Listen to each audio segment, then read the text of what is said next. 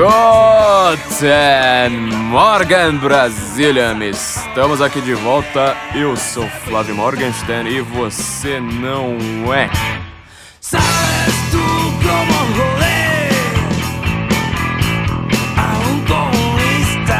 Este, para quem não sabe, é o podcast do Senso em Comum. Neste podcast nós estamos certos. Se você discorda da gente, você está errado, como boa parte do mundo sempre está, insiste no erro. Não seja como o mundo inteiro. Estão ouvindo essa música maravilhosa aí ao fundo?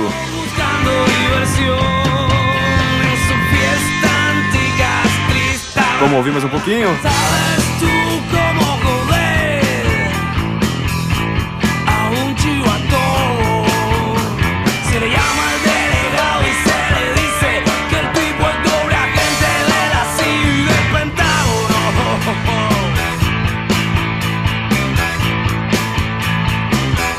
Esta é a banda Pornô para Ricardo. Olha que bom nome para uma banda, né? Pornô para Ricardo. É uma banda de dissidentes cubanos. Olha que letra maravilhosa. Como roder a um comunista. Sabe por que, que a gente tem essa produção maravilhosa aqui no Guten Morgen? Porque nós somos o podcast mais bem produzido do Brasil. É por culpa da Panela Produtora. Vocês conhecem ela muito bem. A produtora aqui do Guten Morgen com o melhor endereço na internet que existe. Pané.lá sem ponto com sem nada. E sabe por que, que a gente tem essa equipe tão maravilhosa? Como a gente consegue contratar pessoas tão simpáticas, interessantes e talentosas? Talentosas para produzir este Guten Morgen é porque elas têm um bom currículo. Nesse tempo de crise econômica, tá todo mundo lascado, ferrado, pobre, miserável e quase ninguém tá arrumando emprego por aí. Isso vale tanto para quem é pobre quanto para quem é presidente de empresa e tá querendo alçar um novo cargo. E sabe qual é o grande problema? Às vezes você pode culpar o Temer, você pode culpar a Dilma, você pode culpar o Lula, mas às vezes o maior maior problema está, obviamente, em você, meu amigo. Você talvez não saiba fazer currículo e nós vamos te ajudar a sair dessa crise desgraçada para você começar 2018 com o pé direito. Você conhece o, o, o novo sistema currículo para você, ou melhor, CV para VC. CV para você, para VC, currículo para VC, para você. Eles são uma equipe de headhunters, eles vão te ajudar a fazer um currículo para se alocar no mercado.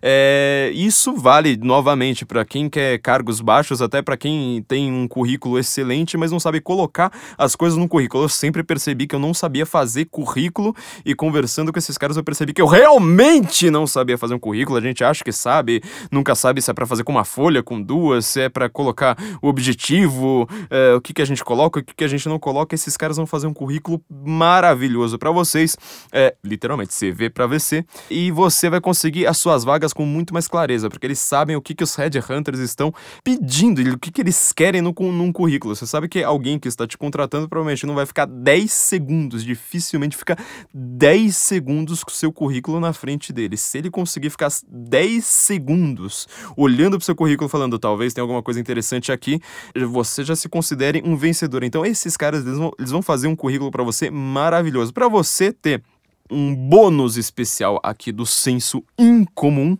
do senso incomum, você pode entrar em sensoincomum.cv para VC com.br e você vai conseguir o seu bônus ali deles com todas as dicas que você precisa para entrevistas, para como você conseguir uma vaga especial e começar 2018 rico, rico. Assim você também aproveite e vire nosso patrão também, né? Para você virar patrão, você precisa estar um pouco mais rico e o CV para VC vai fazer isso para VC. Olha só que coisa maravilhosa que, que eles têm, né? Não, não considere isso um gasto, considere isso como um baixíssimo investimento, porque logo na sua primeira vaga vaga, você já vai poder pagar muito mais do que você investiu aqui no CV para você. Então, este é nosso primeiro anunciante. Olha só que coisa maravilhosa. Primeiro anunciante.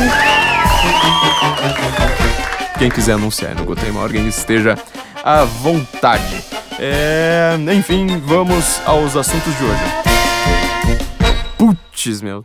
Felipe, você não sabe o que aconteceu. O que, que aconteceu, Morgan? Fala pra mim. Você não faz nem ideia do que aconteceu. Não, não fala assim. Tô, tô assustado. Fala. É meio grave.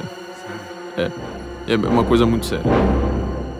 Deturpar o Marx, velho. Quê?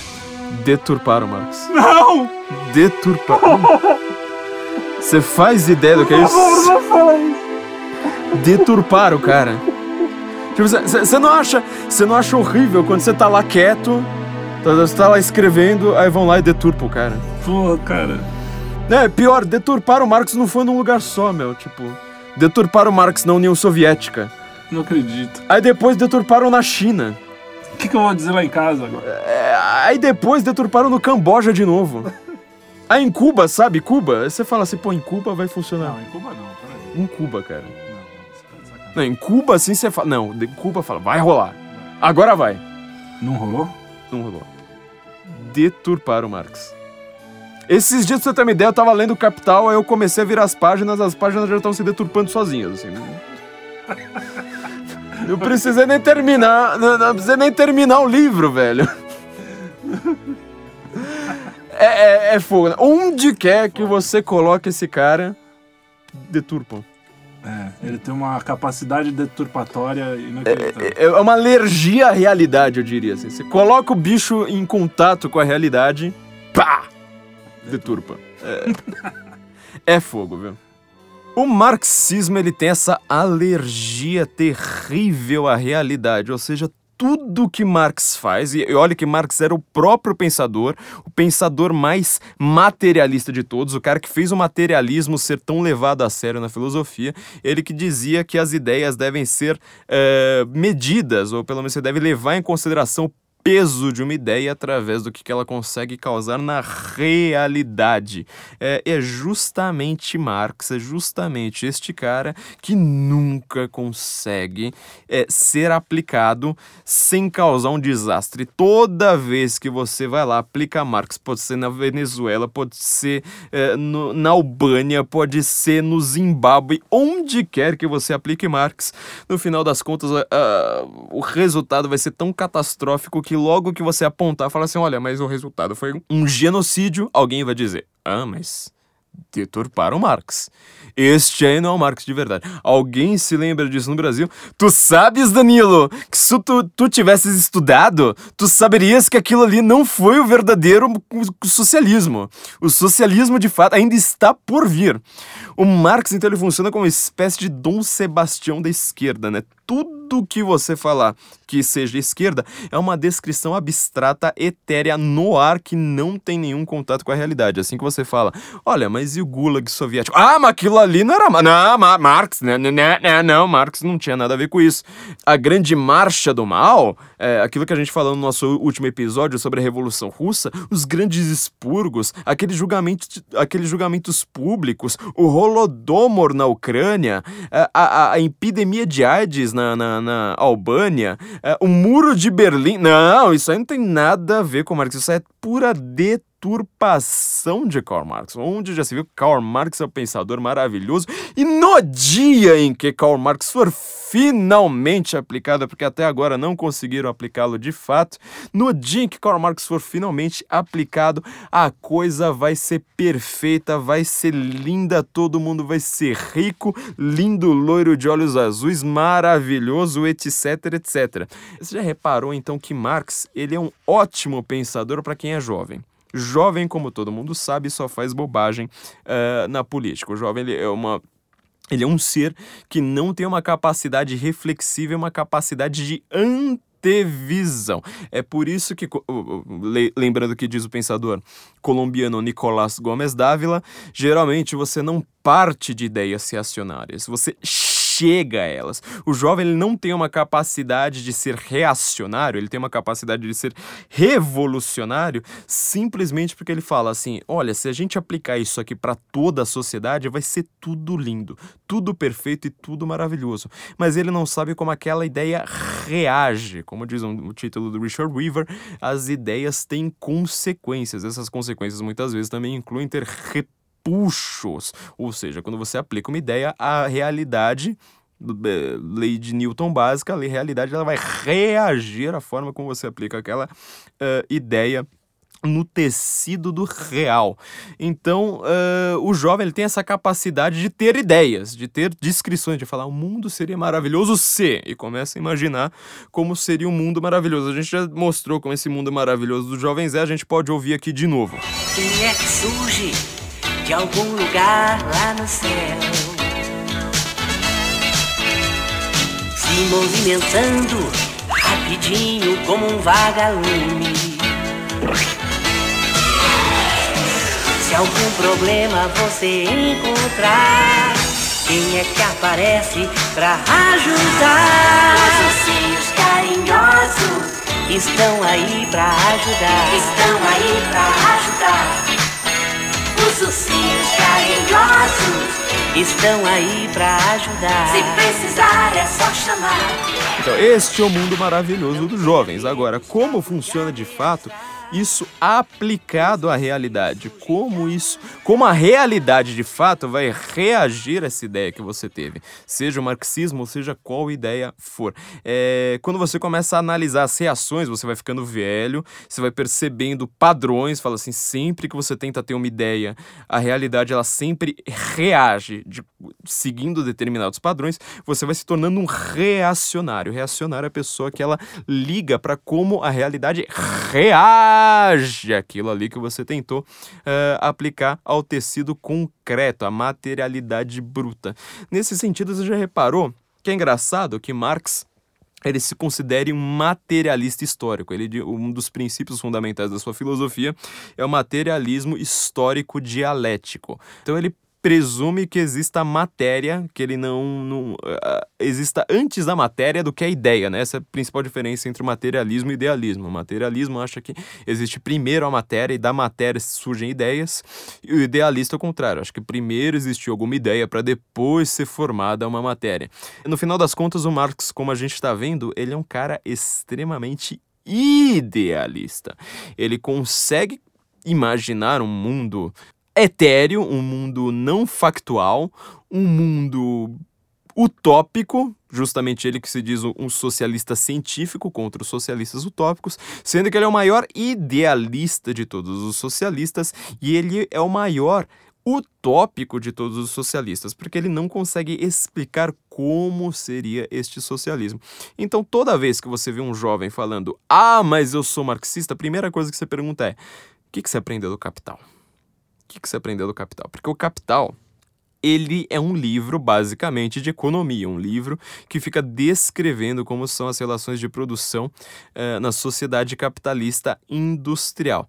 Alguém tem saco para ler isso? Mas nem o Delfim Neto deve ter saco para ler uma coisa dessas. Ninguém aguenta ler o Capital. Geralmente o que o mar marxista é, lê de fato a respeito de Marx são, é o livro, uh, não, na verdade não é nem um livro, é um panfleto que é o Manifesto do Partido Comunista, Manifesto Comunista. Este sim, um livro curtíssimo que você lê mais ou menos em meia hora no banheiro, uma pequena diarreia, você já consegue ler o Manifesto Comunista. E ele é uma descrição extremamente revoltadinha de uma sociedade perfeita, pelo menos utópica, assim, descrevendo ali como seria a sociedade futura. E neste livro, a gente vai, ver, vai perceber um pequeno problema. A descrição que Marx dá do que seria o socialismo de fato não condiz em nada com que o socialista hoje, aquele marxista de universidade, o maconheiro de DCE, a feminista arrojadinha, é, o sindicalista, e olha que o sindicalista é quem mais chega perto é, do marxismo pleno, não tem nada a ver com o que essas pessoas querem. Porque qual é o pensamento do Marx de fato? Vamos entender assim, o materialismo histórico dialético Voltando aqui um pouquinho, é, nós, é, o Senso em Comum e o Guten Morgen aqui, nós, são, é nós somos um site, nós somos, nós somos um podcast que está sempre buscando as razões por trás de tudo, né? Então a gente vê uma discussão de superfície, a gente sempre quer ir para a profundidade e ver o que está de fato por trás de todos esses discursos. Então, para a gente entender o que é materialismo histórico dialético, eu recomendo muito o livro do filósofo italiano Benedetto Croce, um dos maiores filósofos do, do século, tanto do século XIX quanto do século XX, né? Ele é justamente ali da passagem. Ele que foi um marxista por muito tempo, é, ele escreveu um livro, é, na verdade não é bem um livro, são conferências que ele deu, que ele deu, que são, foram arroladas por ele próprio num livro que em português se chama Materialismo Histórico e Economia Marxista. E ele vai explicar justamente que esse conceito do materialismo histórico dialético, ou seja, tinha muitas visões de história correndo no mundo. Hoje em dia, praticamente a visão de história que pegou, que ficou, como todo mundo sabe de da maioria dos historiadores, é essa visão do Marx, ou seja, o materialismo histórico dialético. A dialética, entre várias formas de, de você ter conhecimento, ou seja, pela lógica, pela observação direta, enfim, é, uma delas é a dialética. O Aristóteles ele considera que a dialética ela tanto funciona para o puro logos, ou seja, para o discurso, você vai ter um discurso dialético, assim, você vai cotejar uma ideia com outra, assim você vai conseguindo chegar a alguma síntese, ela parentada da lógica, apesar de não não ser a lógica de fato, a dialética está num nível superior à lógica, pelo menos no sentido de que você primeiro precisa da lógica para então você ter a dialética, discussão ali, lógica básica, de repente você tem uma dialética. Um diálogo, geralmente, ele tem essa dialética em si. Como Aristóteles também acha que isso aí vai funcionar para a matéria, ou seja, tem alguns elementos da natureza, da, da materialidade, da concretude, que você consegue analisar através da dialética. Isso significa, por exemplo, você acreditar, é, você analisar que se você tiver sal de repente você vai lá, joga água, você vai lá, faz uma síntese e aí você tem água salgada. É tão simples quanto parece, mas você vai vendo que você consegue complicar isso bastante a ponto dos filósofos dialéticos estarem entre os mais difíceis de serem lidos no final das contas. Então assim, você consegue perceber que existe uma dialética que, que ela consegue ser analisada na, na natureza. A dialética sendo a mais elevada, ou pelo menos assim, a última uh, das formas de observação da natureza, de entendimento da, da realidade, de percepção da realidade, ela, no final das contas, acabou sendo a mais mal compreendida durante a história. Vão ter vários filósofos, no final das contas, que eles vão relegar a dialética, falando: oh, isso aí virou discussão bizantina, virou uma coisa maluca, abstrata, insana, que não dá para levar a sério, por exemplo. Quando você vai chegar perto do romantismo, ali entre o idealismo e o romantismo alemão, você vai reparar que existe um filósofo que ele resolveu aplicar dialética a tudo, achar que a realidade assim é pura dialética, que não, não importa mais nada, só a dialética. Esse filósofo foi o Hegel. E ele começou realmente a aplicar dialética para tudo, ele faz toda a sua fenomenologia do espírito baseada na dialética. E você vai ver, por outro lado, alguns filósofos anti-hegelianos que eles vão relegar a dialética e falar assim: olha a loucura que é o pensamento do Hegel. Então, vamos, no, no final das contas, a dialética não serve para nada, a dialética é simplesmente enganação, é, é charlatanismo, é voodoo mambo-jumbo. Por exemplo, Schopenhauer, que foi o maior inimigo do Hegel em vida, embora o Schopenhauer não fosse lido, né? Hegel era, tinha o poder de um ministro de Estado ali como professor de Iena, uh, da faculdade de Iena, e o Schopenhauer ele não conseguia ter três alunos por ano. Então ele só foi reconhecido pra, praticamente pós-mortem. E o Schopenhauer odiava a dialética, achava que dialética era pura heurística, que era pura, puro sofisma e assim por diante. Heidegger, por exemplo, também foi outro filósofo posteriormente que ele renega a dialética, fala que a dialética ela não tem bases, não, não, não tem nada. O que, que o Marx faz? O Marx, que é hegeliano de uma maneira ortodoxa, ele é super hegeliano, ele aplica a dialética à história. Então, ele vai criar um materialismo histórico-dialético. Primeira coisa que, que a gente precisa entender: materialismo histórico-dialético. Por que materialismo? Marx considera que a história ela caminha, olha só que coisa importante aqui, ela caminha com base nos meios materiais que o ser humano tem uh, eh, para dispor para si.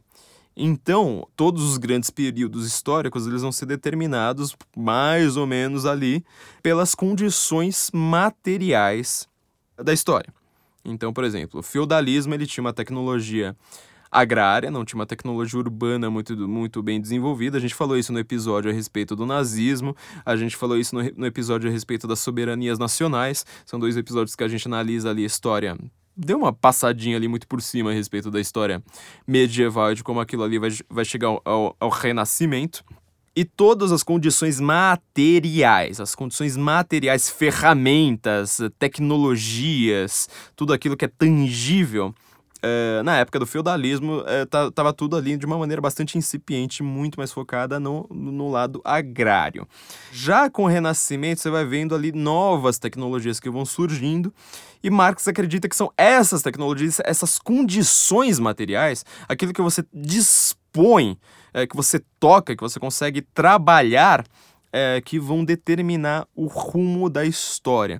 Por isso que Marx considera também que o trabalho, o trabalho de fato, o trabalho que a gente conhece, só que não precisa de, de grandes explicações, é o grande motor da história. É o trabalho que vai determinar novas condições materiais, é ele que é o grande motor, é ele que faz a história ir para frente, é ele que faz a história caminhar. Hegel não, Hegel era, ele era dialético também, como Marx, tinha uma visão de história completamente dialética, mas ele era idealista, ele achava que as ideias é que moviam a história para frente. Outra coisa importante, então, você está vendo, é materialismo, sabe? O, o, Marx é materialista, o Hegel é idealista.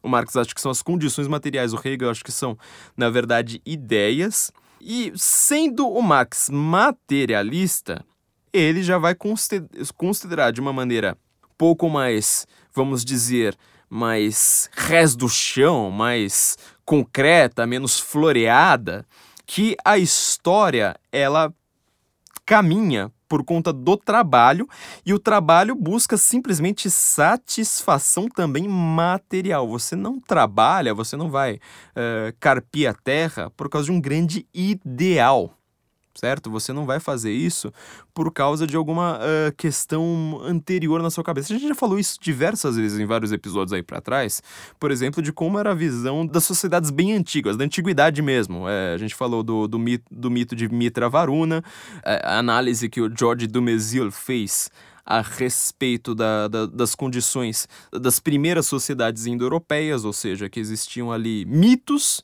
e você fala assim: bom, você é um camponês porque é, no mito fundador dessa sociedade, o seu papel aqui é de camponês, o seu papel você precisa, você tem já um ideal a cumprir como camponês. É, Marx ele não acredita em nada disso, ele fala assim: isso aí é, é, é puro, pura invencionice, isso aí é, uma, é um mecanismo para o poderoso ter poder, por camponês ficar alienado. E o camponês ele acaba acreditando na, na, naquilo por não ter uma consciência do que é a organização da sua classe, ou seja, da sua classe de camponês. Então, assim, a visão do Marx ela já vai começando a se estreitar, vai ficando. Já tá vendo assim um caldeirão de ebulição aí já, já, já surgindo. Marx fala assim: não, você trabalha, você não trabalha porque você tem um grande ideal, você não trabalha porque você acha que você está sendo um verdadeiro filósofo, um poeta ao carpir a terra ou ir para um chão de fábrica. Você trabalha simplesmente porque você tem fome. Na hora que você satisfaz o seu, o seu apetite, você para de trabalhar imediatamente. Ou, no máximo, você volta a trabalhar pensando que você vai sentir fome novamente. Então, você vê que a, a, visão de história dá a impressão que a, que a diferença é pouca, ainda mais quando a gente olha para um mundo que hoje está tão secularizado e você consegue encontrar várias pessoas que não seguem nenhuma religião, não tem nenhum ideal, não tem nenhuma ideia de uh, um grande ideal a cumprir, um, um, grande chamado, uma grande vocação. Fala simplesmente: eu sou materialista, eu sou uh, uma pessoa uh, tete a tete, pragmática. dá a impressão que a diferença é pequena, mas quando você olha ali para a forma de fundação da sociedade, Marx já foi extremamente revolucionário só por conta disso. Né? Não precisa de muito mais além disso para você já entender que Marx foi extremamente revolucionário. É, de uma maneira assim, é, de pegar todas as visões que você tinha a respeito de história antes dele esfarelá-la. Falar assim, ó, isso aqui tava tudo válido, isso aqui era tudo enganação, isso aqui era um papinho de gente eh, que sabia que na verdade não existem deuses, que não existe essa organização pronta da sociedade. Ele queria falar isso que era só para você continuar trabalhando e geralmente ficar com os frutos do seu trabalho para si. Essa visão que a gente tem hoje de que o, o trabalho é, é a parte principal da vida humana, isso tudo a gente tem de Marx. Antes de Marx não existia essa visão histórica. E o Marx, além de materialista e, é, materialista histórico, ele vê a história como dialética. Nesse ponto, ele e Hegel são praticamente a mesma coisa. Essa dialética histórica, ela vai funcionar mais ou menos, aqui fazendo um resumo extremamente grosseiro, da seguinte maneira. Você tem geralmente uma classe social. No caso do Hegel não era nem tanto uma classe social, mas no caso do Marx vai ser muito claro, assim, uma classe social, pelo menos ali uma, uma agremiação de seres humanos com um objetivo em comum ou com uh, condições materiais em comum. Uh, que tem interesses específicos. Esses interesses, eles estão geralmente em conflito com interesses de outras pessoas. Só que a sociedade, sobretudo sociedades antigas, elas eram desenhadas de tal modo que esses objetivos estavam sempre com sempre em uma certa harmonia, ou seja, você tem o rico ali, o suposto rico ali da época, né? Obviamente que eu, eu sempre digo, nessa concepção de riqueza que a gente tem é muito malemolente, né? Um lord medieval, ele podia ter um castelo, mas a tecnologia de que ele dispunha hoje, qualquer favelado tem, às vezes, um IDH é melhor do que o do, do, do lord medieval, né? Que tinha uma perspectiva de vida ali de que ele, se ele chegasse a 55 anos já estava ficando velho. É, hoje em dia não, não, não é bem assim, mas para época ele, ele, era o rico e ele estava de, uh, com uma sociedade desenhada de tal modo que o pobre, uh, o camponês, fosse lá quem for na, na, naquela sociedade, ele trabalhava, o camponês ele trabalhava para o rico, fosse ali no feudalismo, na, na, na antiguidade, é, e teria alguma hora em que essa sociedade mudaria por conta, como a gente disse, de avanços tecnológicos e por conta desse camponês tem uma hora que ele não aguenta, ele gera uma, uma, uma um conflito, uma pequena revolução ali, entra em guerra, uh, faz alguma coisa que faz aquela sociedade ruir, ruir. Então, essa seria a dialética, ou seja, você tem ali duas forças em conflito, elas vão gerar uma certa síntese e chegar a um novo período histórico. Nesse sentido, você percebe que o que o Marx mais odeia na vida, o que ele mais odeia mortalmente, não é o capitalismo. Os marxistas modernos, eles erram muito nessa. O que ele mais odeia não é o capitalismo. O período histórico que ele mais odiou na vida foi o feudalismo. Feudalismo para ele foi uma espécie de um momento em que as condições da antiguidade, que você tinha uma antiguidade gloriosa, Roma, Atenas, toda todo aquele esplendor, aquilo ali decaiu por conta da Igreja Católica, é, essa visão do Marx, aquilo ali teria tudo decaído. E é, foi, foi o período de maior alienação é, do trabalhador em toda a história, né? O, o, camponês ali, servo da gleba, aquela coisa toda que a gente é, já, já, já comentou aqui na, no, nos, nos nossos outros episódios.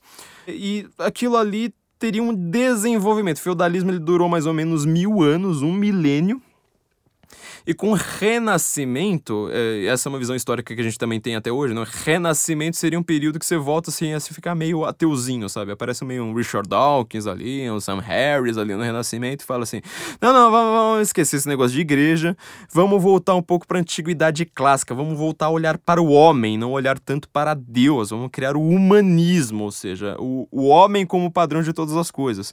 Humanismo acho uma palavra bastante engraçada porque todo mundo que usa não percebe o que ela significa, né? O humanismo humanismo é o sofismo. Humanismo e sofismo é a mesma coisa, ou seja, não existe uma verdade fora do homem, não existe uma verdade objetiva ao qual você possa olhar tudo vale se valer para o homem. É uma espécie fácil de você. Uma forma fácil de você mentir. Falar assim: olha, mas se é bom para mim, eu posso falar o que eu quiser, eu posso fazer o que eu quiser e pronto. Então, isso é humanismo. Isso é de fato o humanismo. Então, é, o Marx acha que o Renascimento gerou isso e vai, vai perceber ali como o grande ponto fulcral ali da modernidade aquilo que é, de fato, né, é, o, o, nascimento, vamos dizer, físico, gigantesco, explosivo da modernidade, que foi a Revolução Francesa. Na Revolução Francesa fica ali claríssimo que você tinha, de um lado, aristocratas, uma aristocracia velha e decadente que já não se aguentava mais em pé, e de outro lado, populares. Aí populares não importa se ele é camponês, o que que ele seja, mas são populares. Tem um problema fundamental para a gente entender na filosofia de Marx, que é a sua visão a respeito da Revolução Francesa. Repare que boa parte do que ele escreve, o 18 Brumário de Napoleão Bonaparte, essas de Feuerbach e tudo mais, é, tem como pano de fundo ali, quando não simplesmente é uma análise declarada, a respeito da Revolução Francesa. Qual o grande problema? Na Revolução Francesa, você teve um movimento, a gente já falou isso também algumas vezes aqui, era um movimento uh, de de jovens, obviamente, jovens.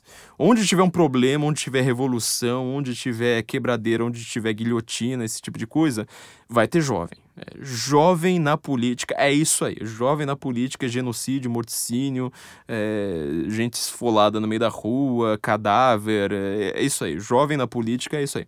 Então, a Revolução Francesa ela era composta de jovens que eles se consideravam os pobres. Eles falavam que eles eram, é, de fato, ali a camada mais baixa da população.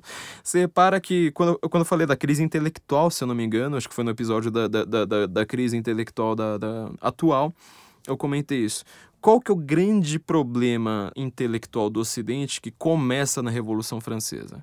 É quando intelectuais, ao invés de olharem para uma verdade objetiva, eles olham para si próprios e falam: nós somos os representantes dos pobres, nós somos as pessoas que têm eh, os valores de igualdade, de justiça, qualquer coisa com social no nome, que represente o oprimido, a camada mais baixa da população. É, como a gente já viu várias vezes, vou, ouça lá no episódio da crise intelectual a gente vai perceber aqui agora, isso não é verdadeiro estes jovens da Revolução Francesa, os iluministas, né, que a gente trata como se eles fossem verdadeiros cientistas, um Robespierre, um Voltaire, homens de ciência, um, um Rousseau, eles são gente assim extremamente preocupada com a verdade científica. É, a gente vai ver que nada pode ser mais longe da realidade que isso. Para começar, eles eram jovens geralmente extremamente caipiras. É, o iluminismo ele foi feito por gente que vinha lá do interior da França, chegava em Paris, chegava em Lyon, falava: Uau, que coisa maravilhosa que são essas cidades! Tudo vai ser lindo na hora que tudo virar científico, tudo virar urbano, o homem virar um homem civilizado, um homem que, como se diz hoje, né, ele é um ser é, do mundo, é um cidadão global. Ele não precisa mais se sentir preso à sua cultura local, se sentir preso assim ao seu caipirismo, falar: "Ah, mas eu venho de tal lugar, eu venho de Tapecirica da Serra". Não, ele é um cidadão do globo. E tinha um outro problema muito sério. Esses jovens, eles não eram de forma alguma a classe baixa da população. No, no episódio sobre nazismo, eu também comparei os dois e falei assim, olha, repara na, na, na- na contradição, né? O, o iluminismo, ele foi feito por caipiras em Paris. O romantismo foi o exato oposto. Era gente que tinha nascido em Dresden, Frankfurt, eh, Iena, eh, todas as grandes cidades da Alemanha. E qual a visão deles? Eles vão justamente para o campo. Eles saem ali de eh, Weimar, de onde quer que seja, e eles vão para o campo. A visão deles é simplesmente campestre. Fala, vamos olhar para a natureza de volta. Esse negócio de iluminismo não deu certo, foi um morticínio desgraçado. E nós, apesar de sermos jovens igualmente de classe média e dessa vez urbanos, a gente vai fazer um movimento contrário vamos para o campo, vamos olhar para a floresta, vamos analisar o que a Alemanha tem de, de tão bom e vão lá achar elfos e fadas e esse tipo de coisa que vão gerar ali é, as coisas do- do- dos irmãos Grimm, por, por exemplo. O Marx, ele tá justamente entre um e outro, tá ali no, no- nos estertores do iluminismo, nos comecinhos ali, do- no- no- no- nos princípios de romantismo. Ele tá justamente entre os dois períodos. O Marx, ele, então, ele analisa tudo com a ótica da Revolução Francesa. Você já viu que essa ótica, como a gente acabou de dizer, ela é uma ótica falha. Ela não funciona. Ela não é assim que, que a Revolução Francesa foi feita. Não foi por esse tipo de gente, é, conforme eles declaram. É, isso aí foi uma farsa, isso aí é uma, uma, uma fantasia que foi, foi, foi, foi feita a, a respeito da Revolução Francesa, é, sendo que ela factualmente ela não foi desse- de- dessa forma. Só que tem um outro problema muito mais sério pra gente entender aqui a respeito só do materialismo histórico dialético, viu? A gente só tá falando disso até o presente momento. Só do materialismo histórico dialético. A história, de fato, quando você olha para toda a história, a história lá da antiguidade, tudo que a gente tem de registro histórico até hoje, ela funciona dessa maneira materialista, histórico-dialética? É uma pergunta bem simples. Quando você para pra pensar, você não precisa virar um gênio, você não precisa ser super estudioso de história com o, o- o que você aprendeu de história. Na sua escola ah, e assistindo filme de Hollywood, você consegue responder essa, essa pergunta com toda facilidade. É, existiu de fato toda essa revolta de uma classe contra outra, isso que o Marx chama de luta de classes, ou seja, uma coisa permeando toda a história, uh, a luta de classes seria o motor da história para Marx. É, é assim que a história funciona? Quando você vai analisar bem, é, sempre cito aqui o grande filósofo Eric Fögelen, o maior filósofo, um dos maiores filósofos de todo mundo, entre os filósofos políticos, certamente o maior filósofo de todos os tempos. Ele foi marxista por dois meses. Ele tirou férias, estava lá aprendendo Marx na, na, na nos comecinhos da faculdade, e nas férias de inverno ele estava lá lendo Marx e falou assim, agora eu virei marxista. Ele leu Marx, Marx, Marx, Marx, as, as férias inteiras, terminou as férias e falou assim, isso aqui é a maior bobagem que eu já li na vida. Que, que ele percebe? Que na história praticamente o único momento, o único momento em que eh, você consegue analisar ali uma suposta luta de classes é na Revolução Francesa. E ainda assim suposta, porque como a gente disse, não eram os pobres.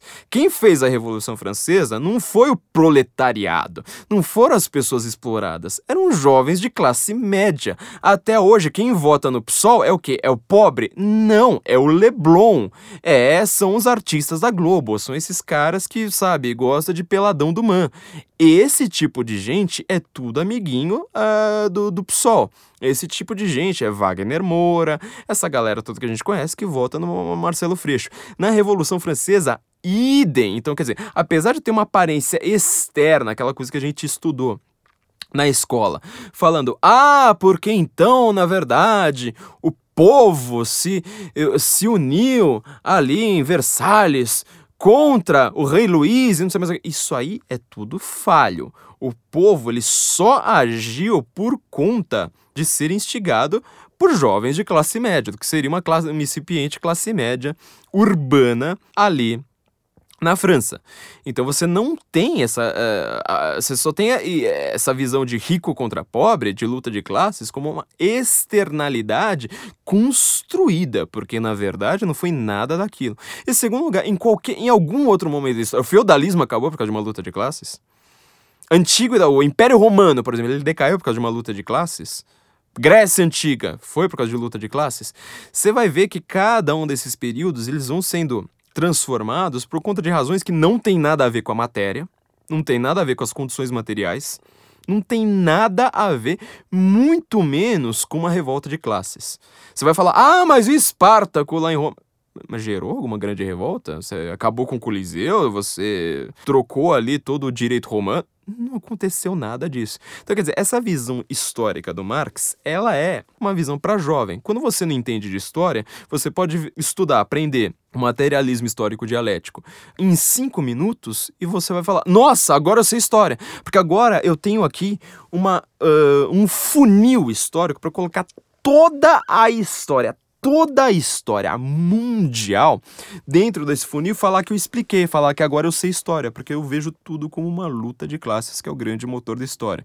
Você vai analisar, por exemplo, as ilhas Fiji, vai falar assim: ah, mas lá, olha só, tem o proletário, que tem ali uh, uh, o industrial, capitalista, uh, não sei mais o que você vai falar, mas filho, peraí, peraí, peraí, peraí.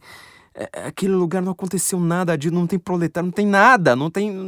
Se os conceitos estão tudo, todos errados. Mas você considera que aquilo ali é o motor da história. Então, esse é o materialismo histórico dialético do Marx. É, você vê que ele, como teoria, é uma coisa extremamente é, pueril pueril mesmo, assim, ela é bobinha. Você consegue explicar. Eu, eu, eu, vivo falando assim: se você quiser transformar alguém em um marxista, você transforma esse, essa pessoa em marxista em um minuto. É por isso que Marx ele pega tanto, sobretudo em cursos de humanas, onde você não precisa pensar muito. Você consegue simplesmente imaginar. Você não precisa testar a realidade para você escrever um livro cheio de palavras chiques e ter um doutorado e não sei mais o que, ser o intelectual mais influente do mundo. Você pode fazer isso simplesmente imaginando tudo. Você não precisa testar nada da sua teoria. Então, então vamos lá, vamos te transformar marxista em um minuto. Olha, existem pobres e ricos. É, a história ela é feita de uma luta entre pobres e ricos. Os ricos eles são donos dos meios de produção, enquanto os pobres eles têm que pegar emprestado, de certa forma, o meio de produção do rico e eles trabalham com o meio de produção enquanto o rico não trabalha. Todo o trabalho do rico advém do capital, ou seja, ele simplesmente ele é dono do meio de produção, ele lucra com o juro do empréstimo daquele meio de produção para o pobre, colocando assim em, em outros termos. É, o pobre trabalha, só que a maior parte do trabalho do pobre fica para o rico, porque ele tem que pagar pelo usufruto do meio de produção. O rico então enriquece cada vez mais, o pobre ele vai ter que trabalhar cada vez mais, vai empobrecer cada vez mais, e no final das contas, essa dialética e esse materialismo histórico dialético, que foi assim pela história inteira, o rico fica com a mais-valia, ou seja, com aquilo ali que é o excedente do trabalho, é o, é o excedente produtivo, e vai ter uma hora que isso aí não vai se aguentar, vai acontecer uma grande revolução proletária, porque o pobre, que seria esse proletário, ele não vai aguentar vai, e vai falar fala assim: olha, mas se eu parar de trabalhar, você também morre de fome.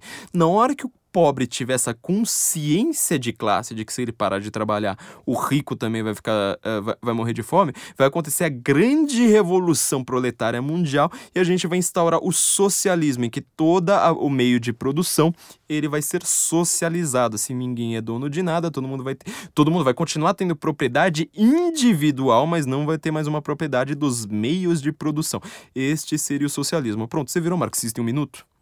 Você reparou que assim, é impossível você explicar qualquer coisa do Marx muito além disso. Você pode falar da alienação, tá? Alienação é o único ponto do Marx ali que ele tem ali algum senso de realidade, mas só. Entendeu?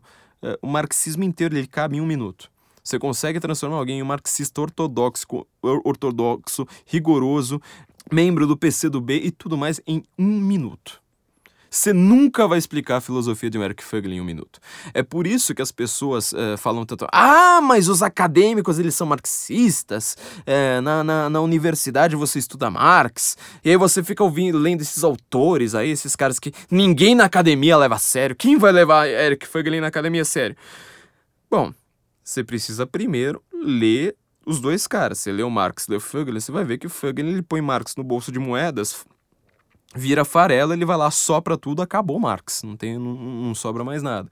Você já não tem como explicar Eric Fögelin aqui em um minuto. Eu posso tentar ter um poder de síntese muito grande para vocês, eu não vou conseguir explicar a filosofia desse cara em um minuto, porque é uma filosofia extrema, extremamente complexa. Você não vai conseguir explicar quase nenhum dos críticos de Marx, porque assim, todos os críticos de Marx foram muito além dele. Muito. É, o Marx, ele, na verdade, ele escreve livros longos, chatos, mal escritos, com pedantismo gigante, com, com vocabulário completamente torto, assim, que é difícil de ler. Mas o, o cerne da filosofia dele é isso aí. Você consegue transformar qualquer pessoa de 13 anos de idade em um marxista simplesmente dando ali essa aulinha de Marx condensado para ele certo? Então, assim, o materialismo histórico dialético, ele é uma coisa falha, grotescamente falha, só que o vocabulário é muito chique. Vocabulário extremamente chique, quem não está acostumado a lidar com isso, vai acabar penando e você sempre vai lá se, se impressiona. Eu sempre falo assim, apesar de filosofia ser supostamente a arte do logos, da palavra, da lógica, o que ela move mesmo os corações e mentes das pessoas é no patos, é na, na, paixão, naquilo ali que, que move seu coração, que te faz olhar arregalado para alguma coisa. Você nunca olhou arregalado para nada por causa da lógica. Você olha por causa do pato, você fala: Isso aqui tocou meu coração. O Marx, ele é o filósofo que ele toca o coração. O Marx não é um filósofo lógico do Logos, ele é um filósofo patético, é um filósofo do patos. E isso aí você vai aprender muito, por exemplo, uh, com Benedetto Croce, né? Olha que, uh, vou só ler aqui no prefácio uh, algumas palavras dele aqui parecidas com o que eu estava dizendo, né? Ele fala que ele gostou bastante do Marx na, na, na, juventude. É engraçado que ele escreve vários prefácios, assim, vários momentos da, da, da vida dele, né? Mais de 20 anos. E você vai vendo, o primeiro prefácio ele fala assim, mas espera aí, não, não venham querer me acusar de ser crítico do Marx, porque eu já criticava ali uma coisinha ou outra dele, é mau cara, mas Marx é genial genial. Marx, nossa, como Marx é maravilhoso. Eu tô querendo salvar o Marx assim dos marxistas, só isso. Aí no próximo ele vai lá e fala assim: Não, gente, veja bem, né? Que a gente tem que ver que na verdade esse livro aqui eu ainda me considero bastante marxista e tal, mas não, não, não é bem assim como vocês, estavam dizendo. Existe muita coisa errada ali no Marx. Aí depois no próximo ele já fala assim: Gente, é, o mundo mudou, eu era jovem quando escrevi essa porcaria, é, não, é, não é assim, sabe? A gente sabe, jovem só faz bobagem. É, jovem, na, que, putz, jovem, meu Deus do céu. Qu- Quando um filósofo ele só tem público jovem, sabe? Você imagina Sócrates só tendo jovem, assim, eu só conseguindo falar com jovem. Você, imagina Ari- Aristóteles falando da metafísica, só tendo jovem na plateia. Você imagina Leandro Carnal fazendo uma coisa dessa. Mas Sócrates, não, não dá, meu. Isso é, é discussão pra gente grande. Bom, não era assim. Ele vai lá e fala assim: olha, que ele tava indo contra quando ele, quando, quando ele leu Marx e falou assim, nossa, esse cara aqui é, é- esse cara aqui é do bom, tava na época que todo mundo era hegeliano. Todo mundo ali é, no- na Europa era hegeliano. Ele fala que ele encontrou em Marx, ó, um hegelianismo muito mais concreto e vivo do que o que me haviam habituado a encontrar nos discípulos e expositores que reduziam Hegel a uma espécie de teólogo ou de metafísico platonizante, ou seja, no cara que vivia ali no mundo das ideias. Eu falava, Marx era muito mais tete a tete, era muito mais concreto, era muito mais interessante. Na concepção política, aliás, o marxismo me levava às melhores tradições da ciência política italiana, graças à sua firme asseveração do princípio da força, da luta e do poder, e a satírica e cáustica oposição às insípidas teorias do direito natural, anti-históricas e democráticas, contra os chamados ideais de 1789. Ou seja, Marx ele é rigorosamente contra o direito natural. Acho que até o próprio Benedetto Croce, se não me engano, no final da vida falou assim: o direito natural é o que há. Croce, o cara que inventou o direito natural, esse cara sabia o que é justiça. Quem não é do direito natural tá falando bobagem. Positivismo brasileiro, né? Todo mundo no Brasil, todos os grandes constitucionalistas e tal, são todos positivistas. Estão todos rigorosamente errados. Assim, positivismo não dá certo. Positivismo, pra quem não sabe a diferença, né? O direito natural fala assim: olha, você tem um direito por si que a gente consegue per- perceber pela lógica, por exemplo. Você tem direito à vida. Pronto, é, é- é indiscutível. Então a gente vai criar todo o sistema jurídico baseado nesses direitos naturais. Você tem direito à vida, você tem direito a não tomar tapa na cara no meio da rua, você tem direito a não tomar tapa na cara dentro de casa também, e assim por diante. Esse é o direito natural. Direito positivo, positivo do positivismo é aquele direito que ele precisa estar escrito, ou seja, enquanto não tiver uma lei falando, olha, você tem direito à vida, é, aquele direito não existe. É, o direito é só o que está na lei, ou seja, enquanto não aparece algum legislador falando, olha, você tem o direito de continuar vivo, você não tem aquele direito. Então, não preciso nem, nem explicar qual é a minha razão para preferir realmente direito natural. Eu, aqui que você tá vendo Benedetto Croce numa época que ele tava contra isso, falando, nossa, mas isso aí era tudo, tudo alienação, era uma coisa religiosa, era uma coisa platonizante, era uma coisa muito idealista. Marx ele mostra que são as condições materiais que importam, nada mais importa além das condições materiais e assim por diante. Isso aí é só, só pra gente dar aqui um- uma boa lógica. Mas mesmo, mesmo nessa época, o Croce já, já, já vai lá falava que ele não gostava da forma como eh, algumas pessoas, os, os marxistas lá da época da Itália dele, repara que na Itália, 1917. Esse prefácio está no meio da Primeira Guerra Mundial.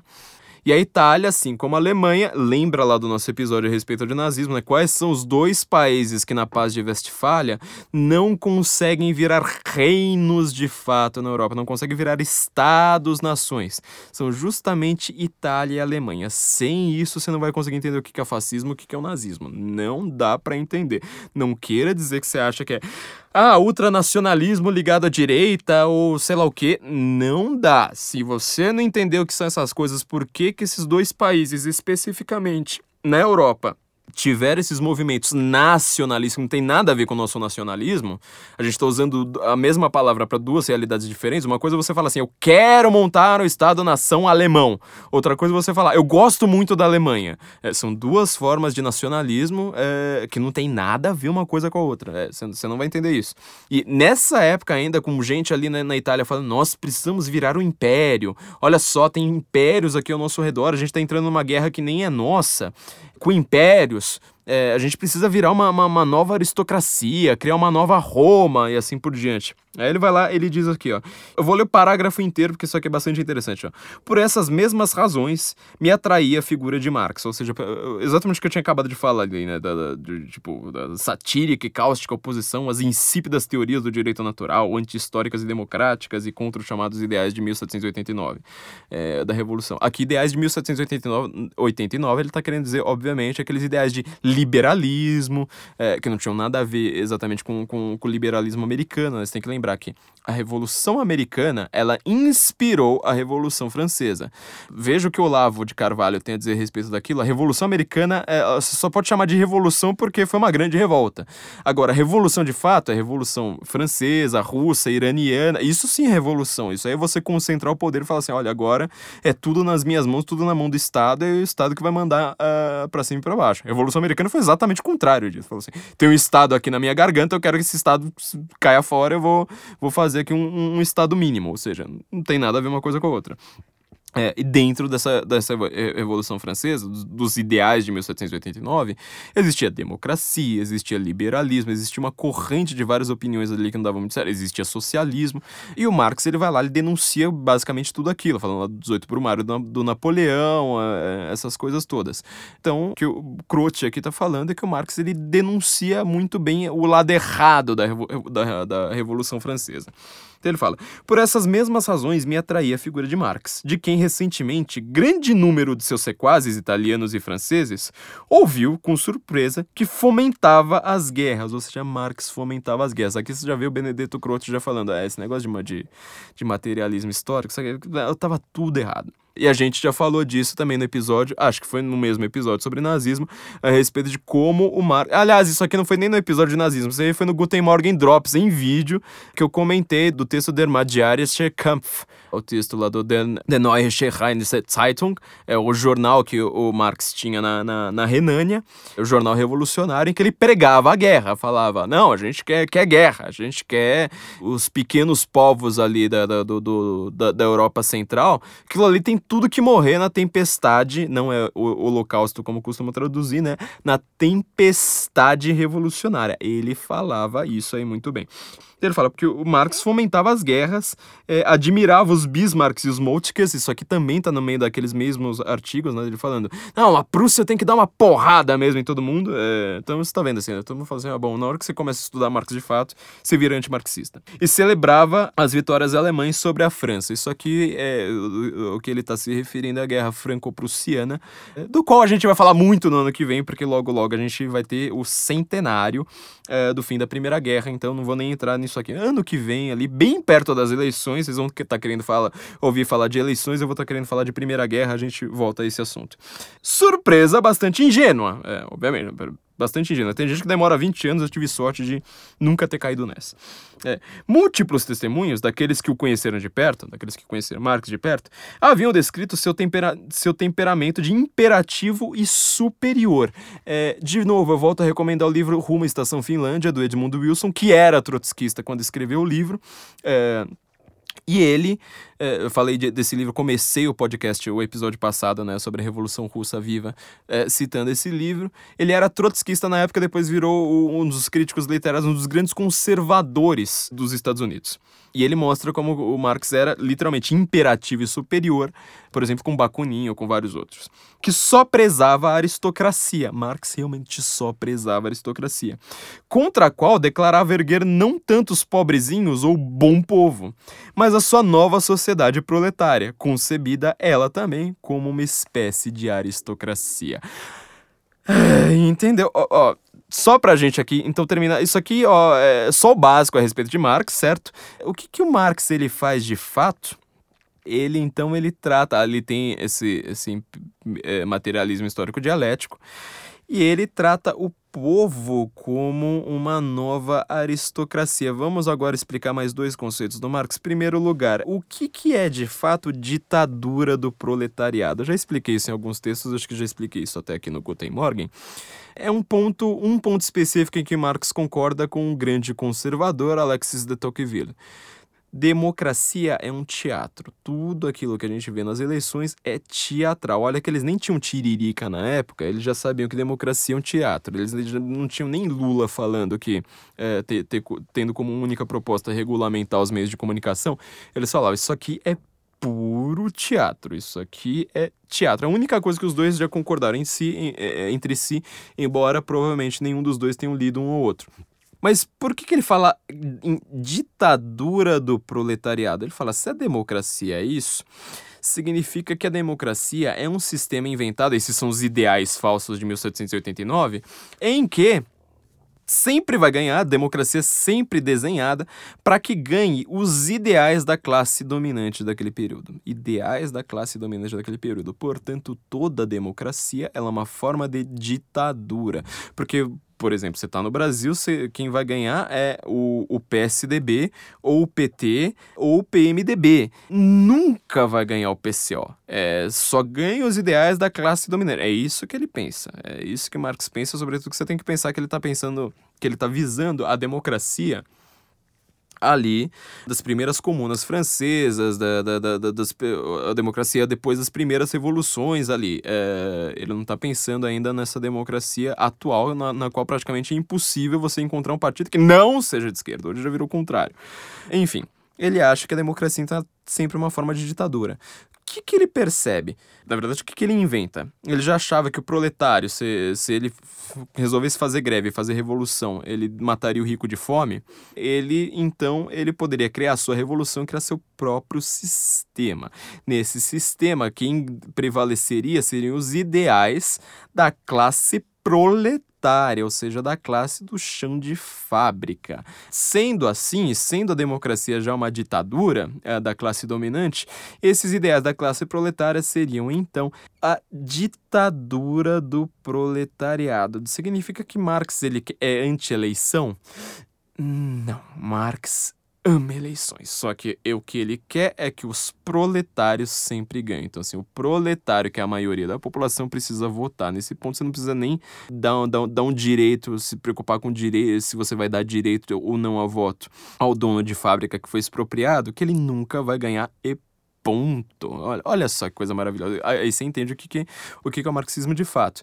Então vamos lá. Uh, a União Soviética é uma deturpação do Marx? A União Soviética, aquela ditadura de Lenin, de Stalin, de Gulag, de fuzilamentos, de campos de concentração, de Holodomor, é, de minorias étnicas sendo o tempo todo fuziladas e perseguidas, isso aí é uma deturpação do Marx? Você só precisa ter uma pergunta para fazer para conseguir responder isso. Stalin ele era proletário ou não?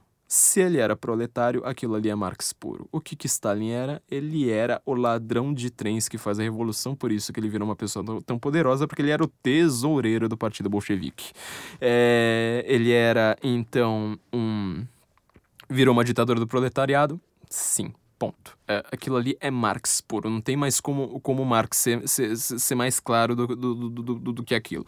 Marxismo é União Soviética, marxismo é Coreia do Norte, marxismo é a China do mal, marxismo é o Camboja do Pol Pot, que matou um quarto da população, provavelmente um terço. Marxismo é, por exemplo, o Robert Mugabe no, no Zimbábue. Marxista também é o Gaddafi, uh, Muammar Gaddafi. Marxismo é o Fidel Castro. Marxismo é tudo isso, ou seja, mesmo que você não seja proletário, porque o Marx também não era um proletário, muito menos ainda o Engels, um riquíssimo industrial, também não era proletário. O que ele precisa ter é uma consciência de classe, ou seja, eu penso como proletário, eu sou um burguesinho Gregório do Vivier com sobrenome de aristocrata e moro no Leblon, mas eu penso como proletário, então eu tenho uma consciência de classe. Se eu tenho essa consciência de classe e eu estou no poder, eu estou pensando pela classe proletária, eu posso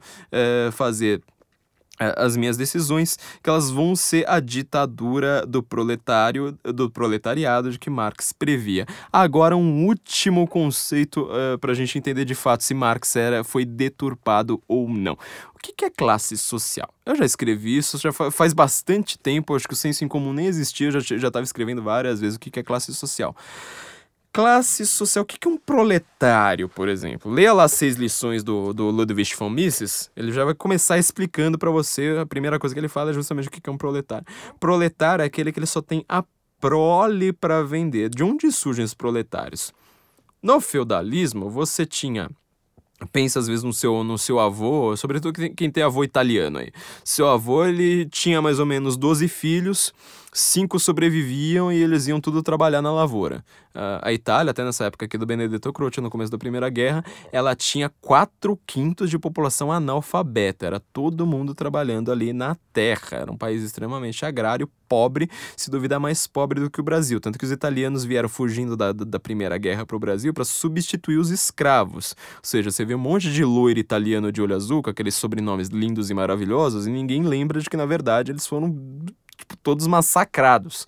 É, não tem cota para italiano, não tem cota para italiana loira de olhos azuis. Os italianos, então, eles tinham ali uma classe social assim bem definida. Talvez na época da Revolução Industrial, talvez ali até o comecinho da Primeira Guerra, você pode até falar, olha, geralmente quem era camponês continuava sendo camponês. Quem era operário, geralmente continuava sendo operário. E geralmente camponês, ele tinha aquele monte de filhos para alguns sobreviverem e trabalhar na, na, na lavoura.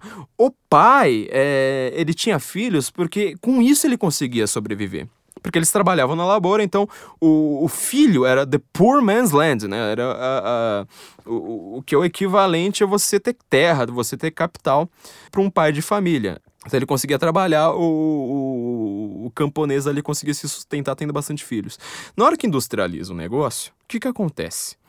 Primeiro lugar, você vai ter, é, junto com a Revolução Industrial, em mais ou menos 40 anos, você desenvolveu tanto remédio, mas tanto remédio, tanto remédio, que aconteceu um pequeno problema. Esses filhos do camponês começaram a não morrer. Eles pararam de morrer, falaram, né, esse negócio de morrer não tá com nada. O negócio é ter remédio. Mortalidade infantil, ela diminuiu de uma maneira extremamente drástica na Inglaterra em 40 anos. E aí ele tava lá com aquele monte de filho. Um monte de filho falando: o que, que a gente vai fazer? Vamos pra fábrica. A gente é todo bando de analfabeto, a gente não tem nada. E a gente não tem terra, agora tá tudo se industrializando, a gente não tem mais tanto emprego no campo. Vamos pra cidade, vamos fazer êxodo rural. Vamos pra grandes cidades, vamos pro chão da fábrica.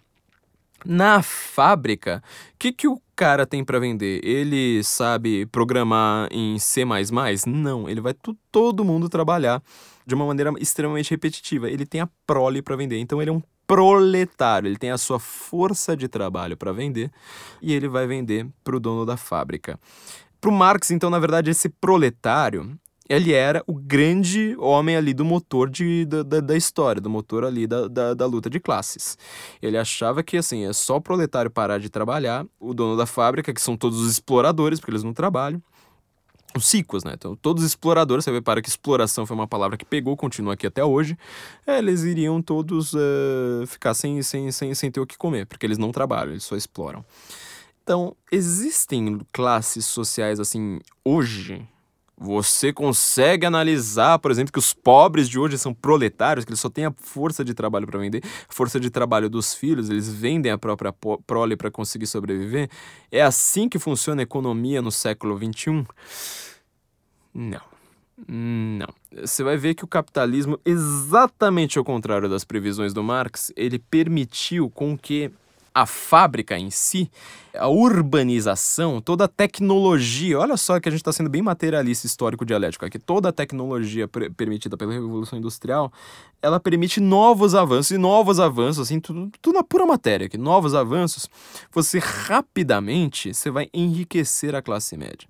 Você vai olhar os dados, é, tem tabela para isso, inclusive na Wikipedia, você vê tabela ali da, da mortalidade infantil na Inglaterra no século XIX, da renda per capita inglesa no século XIX, ela em questão de duas gerações, ou seja, mais ou menos de 80 anos, ela foi multiplicada por 40. Você sabe que você multiplicar sua renda em 80 anos por 40? Quer dizer, você vai enriquecendo, enriquecendo, enriquecendo, daqui a pouco seu, seu filho está numa mansão por 40. Você já viu como é que é pedreiro inglês? O pedreiro inglês ele tem carro, ele viaja exterior. É, o cara, ele. A gente morre de inveja do cara. Entendeu? Isso é o proletariado inglês. Você repara então que o filho dele, ele já vai ter uma educação melhor. O filho dele, ele já vai trabalhar em máquinas melhores. Ele vai ter uma jornada de trabalho extremamente mais curta. Então todo revolu revoluça desgraçado que fala: "Olha, mas sem o marxismo, sem as revoluções, você não teria direitos trabalhistas. Você estaria trabalhando até hoje assim de sol a sol, domingo a domingo, 8 horas, 12 horas numa fábrica". É, não Não foi, foi a própria industrial. Ele falou: Mas espera aí, olha só, essa máquina aqui é melhor. Então, ao invés de fazer meu proletário ficar trabalhando numa máquina repetitiva, por que eu não faço esse proletário trabalhar em uma nova máquina? Assim, logo, logo eu vou ter um lucro ainda maior. Quer dizer, o cara realmente fica mais rico. Só que o proletário também fica. Entendeu? Essa é a jogada que vai falar, mas putz, como que. Ninguém percebe isso. É, é um dado numérico da realidade. Simplesmente você parar de ver história simplesmente pela ótica do marxismo histórico dialético, do materialismo histórico dialético, e ver a realidade com olhos muito mais sagazes, muito mais profundos, é que não são ideológicos, que eles não sofreram lavagem cerebral na faculdade. Por fim, a gente pode falar aqui da exploração já que a gente quer refutar Marx de cabo a rabo, é, não tem classe social, não tem motor, não tem luta de, luta de classes na história, não tem nada. Assim, Marx está tá errado de cabo a rabo. Isso porque a gente nem chegou na concepção de Marx, por exemplo, da família, porque a gente já falou vários episódios aqui para trás a respeito da família. Ouça nosso último episódio a respeito da Revolução Russa para você ver como é que uma família na Coreia do Norte.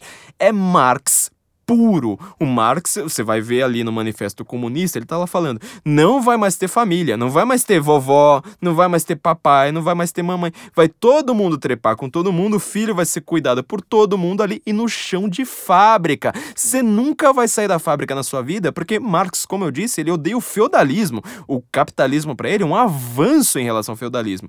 É que no, no, na sua dialética histórica, ele acha que o próximo passo vai ser o socialismo, então o comunismo. É, já expliquei nesse episódio anterior. Comunismo para Marx é União Soviética. A União Soviética não é o socialismo, é o comunismo. Você vai ouvir lá naquele episódio para entender. Vai ser todo mundo vai estar tá no chão de fábrica, vai ser todo mundo comer uh, em galpão coletivo. Você nunca vai sair da fábrica. Então você, por exemplo, você é um humorista comunista, você acha que você é marxista?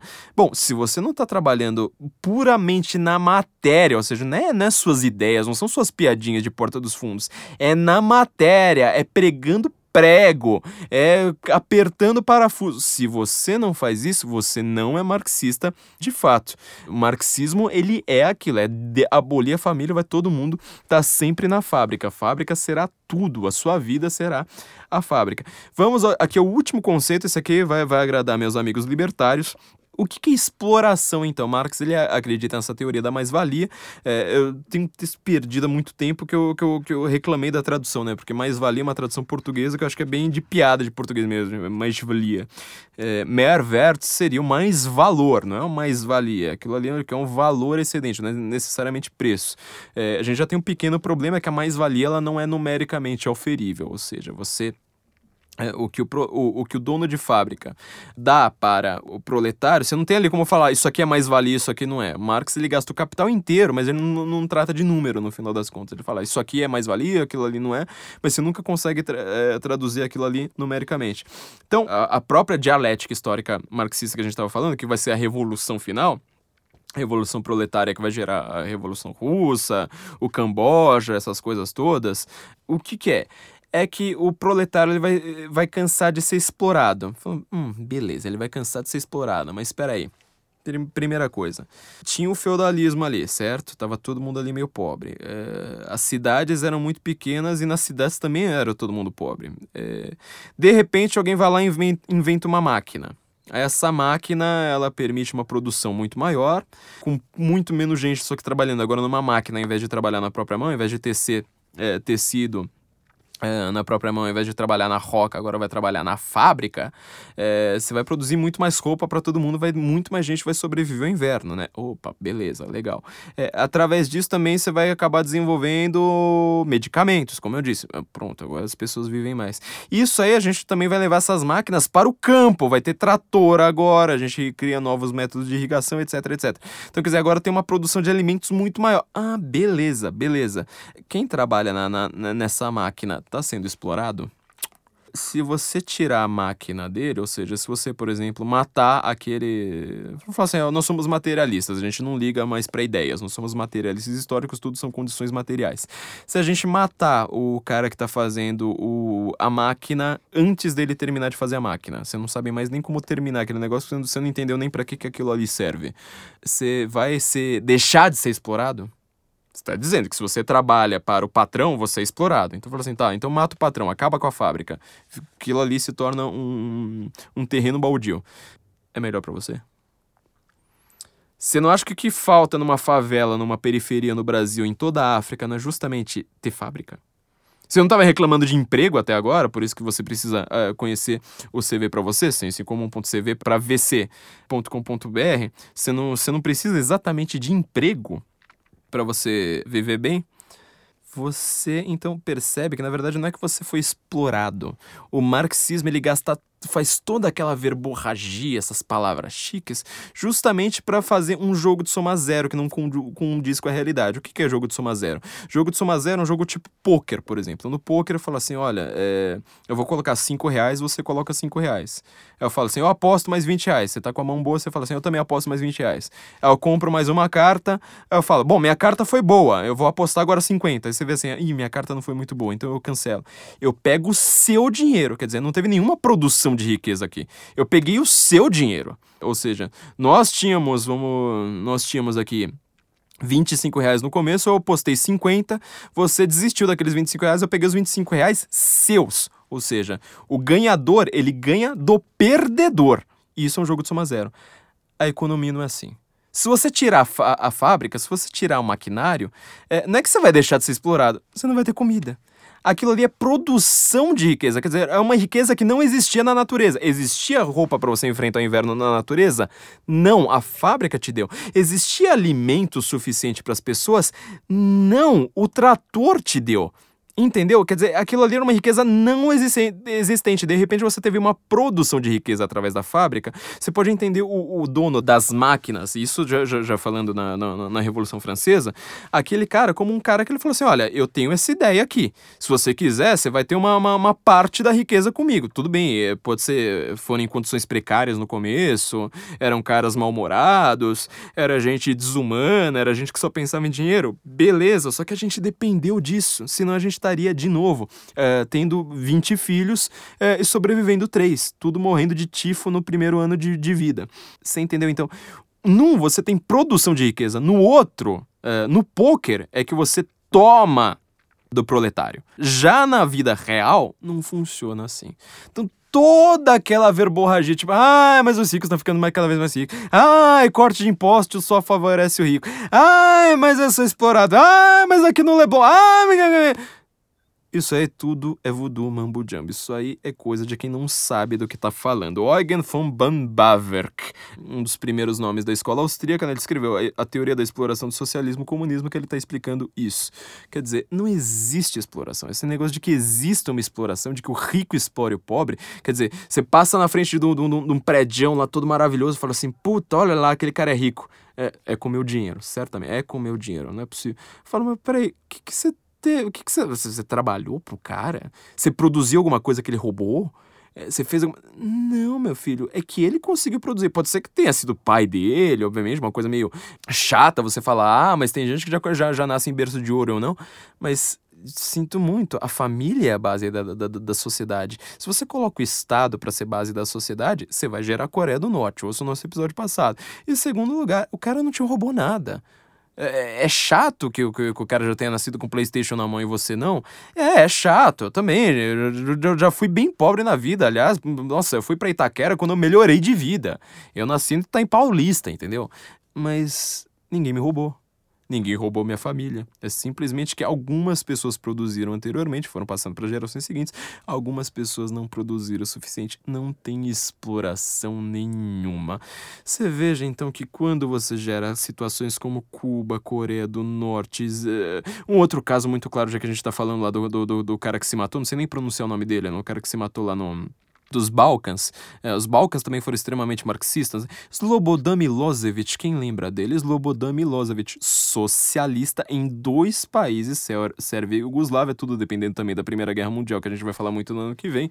Ele era o que? Ele fez limpeza étnica. Para quem acha que o nazismo não, não é socialista porque ele faz limpeza étnica, quem fez limpeza étnica no século XX foi praticamente sindicalista e socialista, meu amigo. Slobodan Milosevic. É tudo marxismo é marxismo ortodoxo. É, o, o, próprio Marx ele pregava a limpeza étnica, étnica que o próprio uh, Benedetto Croce está falando, ali dos povos da, da Europa Central. Isso no século XIX. Você entendeu então que é Marx? Volta pro Marx, leia Marx, seu desgraçado. Leia Marx, leia filósofos maiores do que ele, você vai perceber que na verdade não tem é, nada, absolutamente nada de antimarxista nessas coisas todas. Vou deixar aqui um último recado então pra galera. É, você já conhece o Brasil Paralelo, é, esse, essa, essa coisa é, maravilhosa que foi feita, um dos grandes empreendimentos. Tá vendo? Não, não roubaram riqueza de ninguém. Eles empreenderam, falaram: Ó, vamos criar aqui uma coisa legal que as pessoas gostam, não roubaram de ninguém.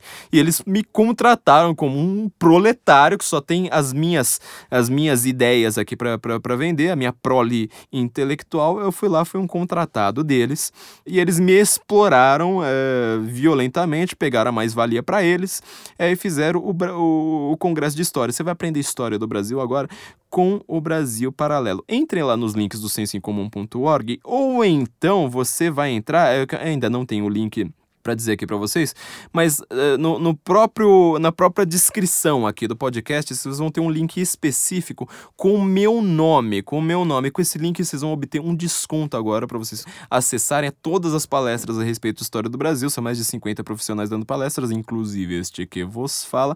Assim vocês vão aprender história com uma visão correta é, e certa, porque nós estamos certos e vocês que discordam da gente estão errados. Assim vocês vão ficar certos como a gente e não vão aprender história por essa essa verborragia marxista que você vê que só, só causa gente ou causa genocídio na realidade ou causa gente burra no DCE. É tudo que o marxismo consegue é, fa fazer pela gente. E novamente, não, não deixe de acessar o site do nosso primeiro patrocinador. Aqui está sendo uma, uma, uma, coisa maravilhosa contar com o patrocínio deles, o CV para VC. Você entra em sensoincomum.cv para VC. Para VC .com.br é pra, não é para, cvpravc.com.br, sensoincomum.cv para vc.com.br. É, você vai aprender a fazer um currículo, você vai mandar um currículo para eles, eles fazem um currículo para você conseguir um emprego que você quiser, não importa qual seja a área. São headhunters extremamente especialistas, já trabalharam em vários lugares do mundo como headhunters, eles vão fazer você ter um emprego dos seus sonhos para você começar 2018 rico. E assim que você ficar rico, por favor, depois do seu primeiro dia de trabalho. Não se esqueça também de virar nosso patrão no Patreon ou no Apoia-se. É, você vira nosso patrão, você vai ter acesso a nossos conteúdos exclusivos que agora em 2018 vão finalmente funcionar. A gente não conseguiu fazer isso é, de, de, direito em 2017. Eu não preciso explicar sobre tudo no final desse ano, é, mas tivemos várias coisas no site que a gente não estava imaginando. O Senso em Comum nasceu com a ideia de ser um portal e a gente nunca conseguiu que ele fosse um portal de fato, a gente está brigando muito para isso. A gente está buscando patrocínio. Se você tem, tem uma empresa que queira patrocinar a gente, que queira anunciar aqui, por favor, anuncie. A gente precisa muito disso, a gente está correndo atrás disso. Nem sempre a gente consegue produzir por conta dessas questões, dessas burocracias da vida. Nós somos um site ainda iniciante, mas por conta disso a gente está meio enrolado, está com muita coisa que nós produzimos e nós nem ainda conseguimos publicar.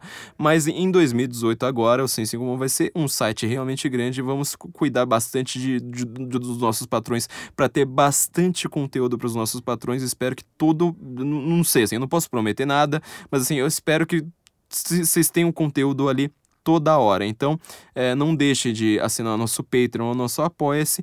Conheça ali o sensoincomum.cvpravc.com.br para vocês fazerem o currículo do sonho de vocês, aquele currículo que vai conseguir vagas rapidamente, que é exatamente o que, que alguém no departamento de RH quer ver.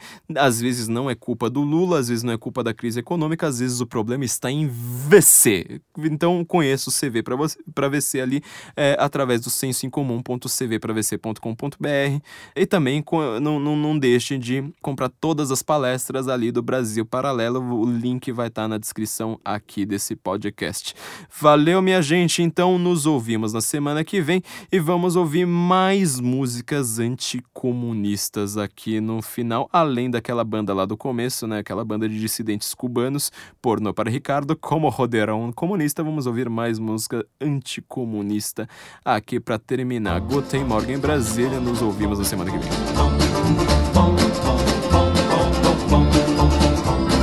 You came down to this southern town last summer to show the folks a brand new way of life. But all you've shown the folks around here is trouble. And you've only added misery to their strife. Your concern is not to help the people. And I'll say again, no, it's been often said.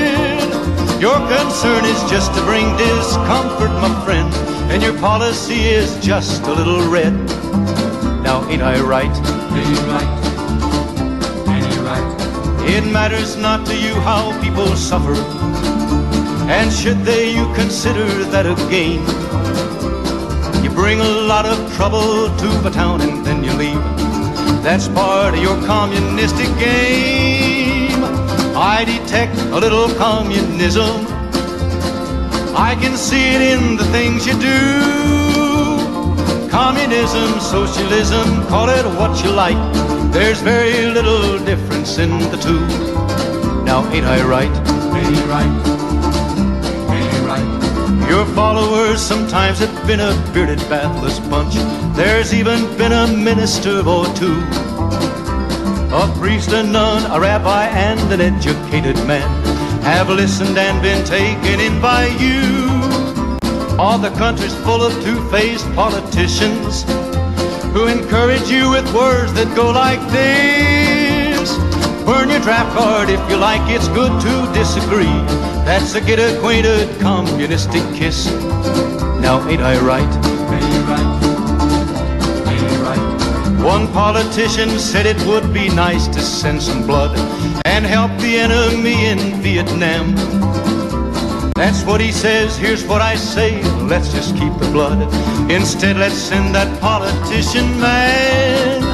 Let's rid the country of the politicians who coddle tramps that march out in our street, protesting those who want to fight for freedom, my friend. This kind of leader makes our country weak. Now, ain't I right? Ain't you right? Ain't right? Let's look and find the strong and able leaders. It's time we found just how our neighbors stand. If we're to win this war with communism, let's fight it here as well as Vietnam. Let's rise as one and meet our obligations. So communistic boots will never trod across the fields of freedom that were given to us with the blessing of our great Almighty God. Across the fields of freedom that were given to us with the blessing of our great